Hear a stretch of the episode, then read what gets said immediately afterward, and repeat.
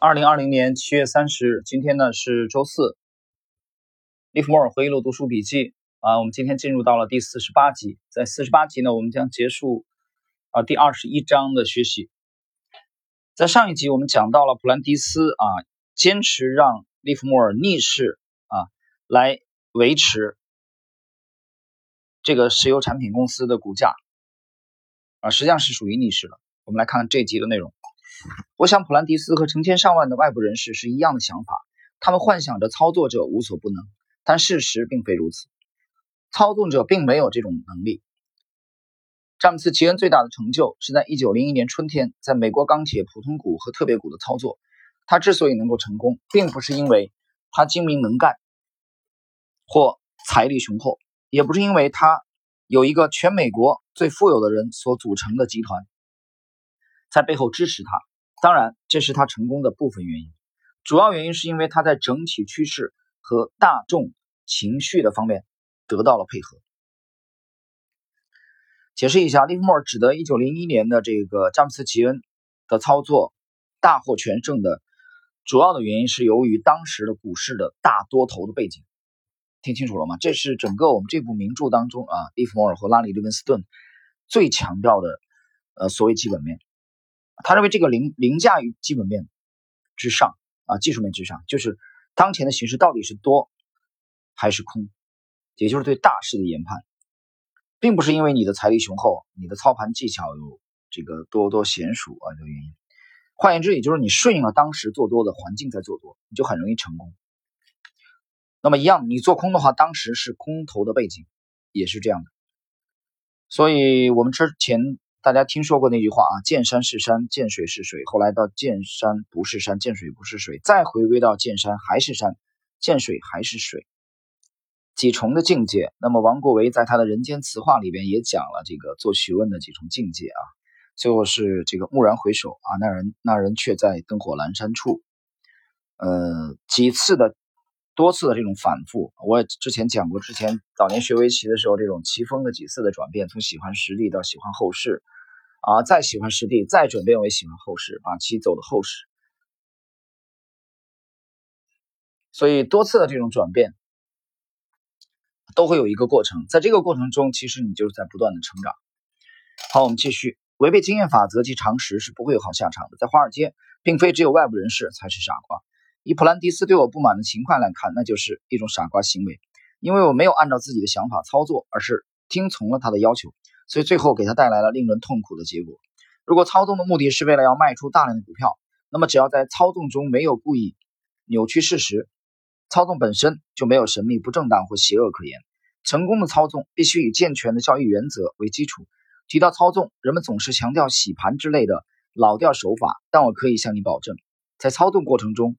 纯粹运用欺骗手法的操纵只是微不足道的一小部分。股市操纵与场外销售股票和债券的区别在于客户的不同，不在于手法。摩根公司将债券卖给大众，我们称之为向投资者发行债券；而做手将大批股票卖给大众，我们称之为投机者在操纵市场。投资者追求的是来自本金的稳定收益报酬，而投机者追求的是快速获利。啊，这里边呢，利文斯顿。讲了投资和投机的区别啊，投资他认为就是追求稳定的报酬啊，投机者就是要快速的获利。那换言之，投机者是择时的啊，他比较强调效率。市场操纵者必须在投机客当中寻找主要的市场。投机客只要有机会获得高额的资本利得，就愿意承担高于一般水平的风险。我自己从来不相信盲目的赌博，我也许会大手笔的操作。也许会只买一百股，但不管是大手笔也好，一百股也好，我都必须有理由才会去做。我清楚的记得自己是如何开始进入操纵市场的游戏，也就是为别人卖出股票。回忆这件事让我很愉快，因为它充分的展现了华尔街专业人士对股市操作的正确态度。这件开始操纵的事情发生在我东山再起之后，也就是一九一五年我交易伯利恒钢铁股票，让我东山啊再起恢复财力发生的。我操作的相当稳健，而且运气很好。我从不希望在报纸上出现，也不刻意隐藏自己。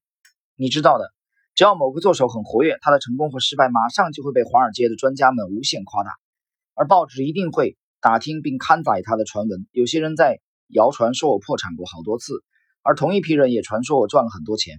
因此，我对这种报道的唯一反应是好奇，且想知道这些传闻是从哪里来的，怎么会出现。而且更惊讶的是，谣言的内容怎么会越传越夸张？我的经纪人朋友接二连三地告诉我同样的故事，每次故事都有一点变化，增添一些新内容，而且越来越详细。我这么长篇大论是为了告诉你，我是如何开始帮别人操纵股票的。有关于我是如何还清数百万美元的债务，其实都要归功于报纸的报道。报纸将我的操作和获利大大的吹嘘。以至于华尔街对我议论纷纷。当时，一个做手只要下二十万股交易单就能主宰市场的日子已经过去了。但你也知道，大众总是希望找到接班人。詹姆斯·吉恩是一位高明的股票做手，为自己赢得了数百万美元。这样的事情使得股票承销商和银行前来找他，请他帮忙脱手大批的股票。简而言之，他之所以能受到如此礼遇，是因为华尔街听说了他过去在操作时期的辉煌战绩。然而，吉恩已经去世了。他去了天堂。他曾说：“除非西桑比在那儿等他，否则他才不愿上天堂呢。”解释一下，这个西桑比呢，实际上是出生于美国肯塔基州的啊一一匹赛马。他在有个数据啊，在上个世纪的前一百名美国的纯种马的这个冠军比赛中，他曾经排到啊，他排第三十名。这匹马呢，是在一九零零六年的六月份啊去世的。当时的《华尔街日报》呃，《纽约日报》非常搞笑啊，登了一篇很长的报道，称这个西桑比这匹赛马是全美赛马场上最伟大的赛马。所以这里边，利文斯顿就用西桑比啊做比喻。在他之后，还有两三个人曾经在股市里呼风唤雨，但过不了多久就销声匿迹了。我指的是那几位来自西部的投机客，他们在1901年来到华尔街，卖掉了他们手中的美国钢铁，并赚到数千万美元之后。便继续留在华尔街操作。与其说他们是吉恩那种类型的做手，不如说他们是超级承销商。他们非常能干，极为富有，而且操纵他们自己和朋友公司控制的股票也极为成功。他们并不是吉恩或弗劳沃尔州长那般的伟大做手，不过他们的经历已成了华尔街津津乐道的话题，而且他们在专业人士和激进作风的券商之间有一大批的追随者。但他们不再积极交易之后，华尔街。就发现他们销声匿迹了，至少报纸不再有关于他们的报道了。你应该还记得，一九一五年证券交易所恢复交易之后，展开了一段大多头行情。随着市场规模的扩大，以及协约国在美国的采购金额高达数十亿美元的情况，使得美国进入了繁荣期。此时，战争新年的景气根本不需要操纵，甚至不用费吹灰之力，就能创造出一个非常大的市场。许多人因为手中握有合约，有的甚至只是合约承诺，就能赚到几百万美元。他们获得友好银行家的鼎力相助，或是把自家的股票拿到场外交易市场去交易，因而成了成功的承销商。他们只要会包装和吹捧，什么东西都能让大众趋之若鹜。停顿一下啊，解释一下，这一段其实很重要。这段利文斯顿讲的意思是，一九一五年其实对他是很关键啊。你如果熟悉这个人物的一生，一九一五年他靠。狙击伯利恒钢铁，苦苦的忍耐了六周之后啊，大获全胜，靠五百股的额度，那么再一次的破产之后东山再起。但是这一段交代的恰恰是他一九一五年去做多伯利恒钢铁成功这个崛起的市场的背景。一九一五年一战，这个由于一战啊，交易所呃这个停顿。那么恢复恢复之后，美国啊得到了很多的订单啊采购，所以推动了美国的经济呢进入了繁荣期，所以市场的一个大多头向上。在这个背景之下啊，以伯利恒钢铁、美国钢铁为代表的这些钢铁股的大涨，这个机会被利文斯顿敏锐的抓住了啊，就是利弗莫尔抓住了，所以一跃而起。好，我们继续。当繁荣的高峰期过后，一些承销商发现他自己需要专家的协助，才能将手上股票卖出去。这个时候，大家以满手是各种各样的证券，有些还是以高的离谱的价格买进来的。因此，想要脱手那些未经市场检验的股票，绝对不是一件容易的事情。繁荣过去后，大众就开始认为，任何东西都不再会上涨。这不是大众变得聪明了，而是那段盲目买进的日子已经过去了，大家的心理状态改变了，甚至不需要出现价格下跌，大家就已经开始悲观了。只要市场变得沉闷，而且持续一段时间，就足以造成这样的效果。很精彩啊，很精彩，真的，上一段和这一段都非常的精彩。这一段，利弗莫尔讲了这么多，我的解读就是很简单，我把它翻译成一句话：买涨不买跌。在大众看来就是买涨不买跌。啊，我今天重读到这里，离我们今天这一期内容结束就很近了。但是让我听到的这一段内容啊，重读的这段内容，告诉我人性如此。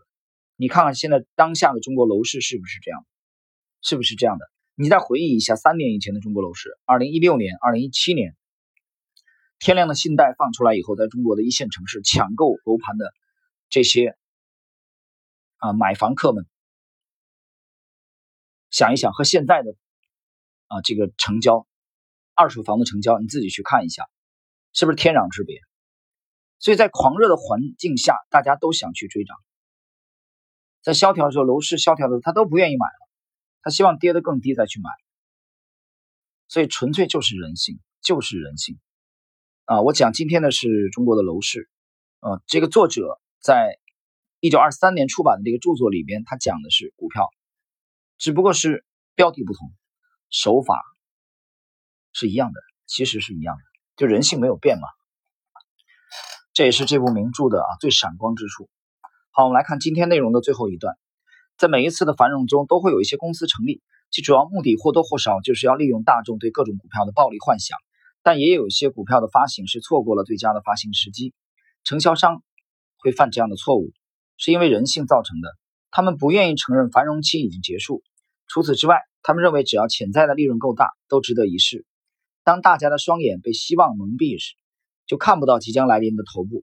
一般人看到一只十二美元或十四美元都乏人问津的股票，突然间涨到了三十美元，就认为涨势已经到达了高点了。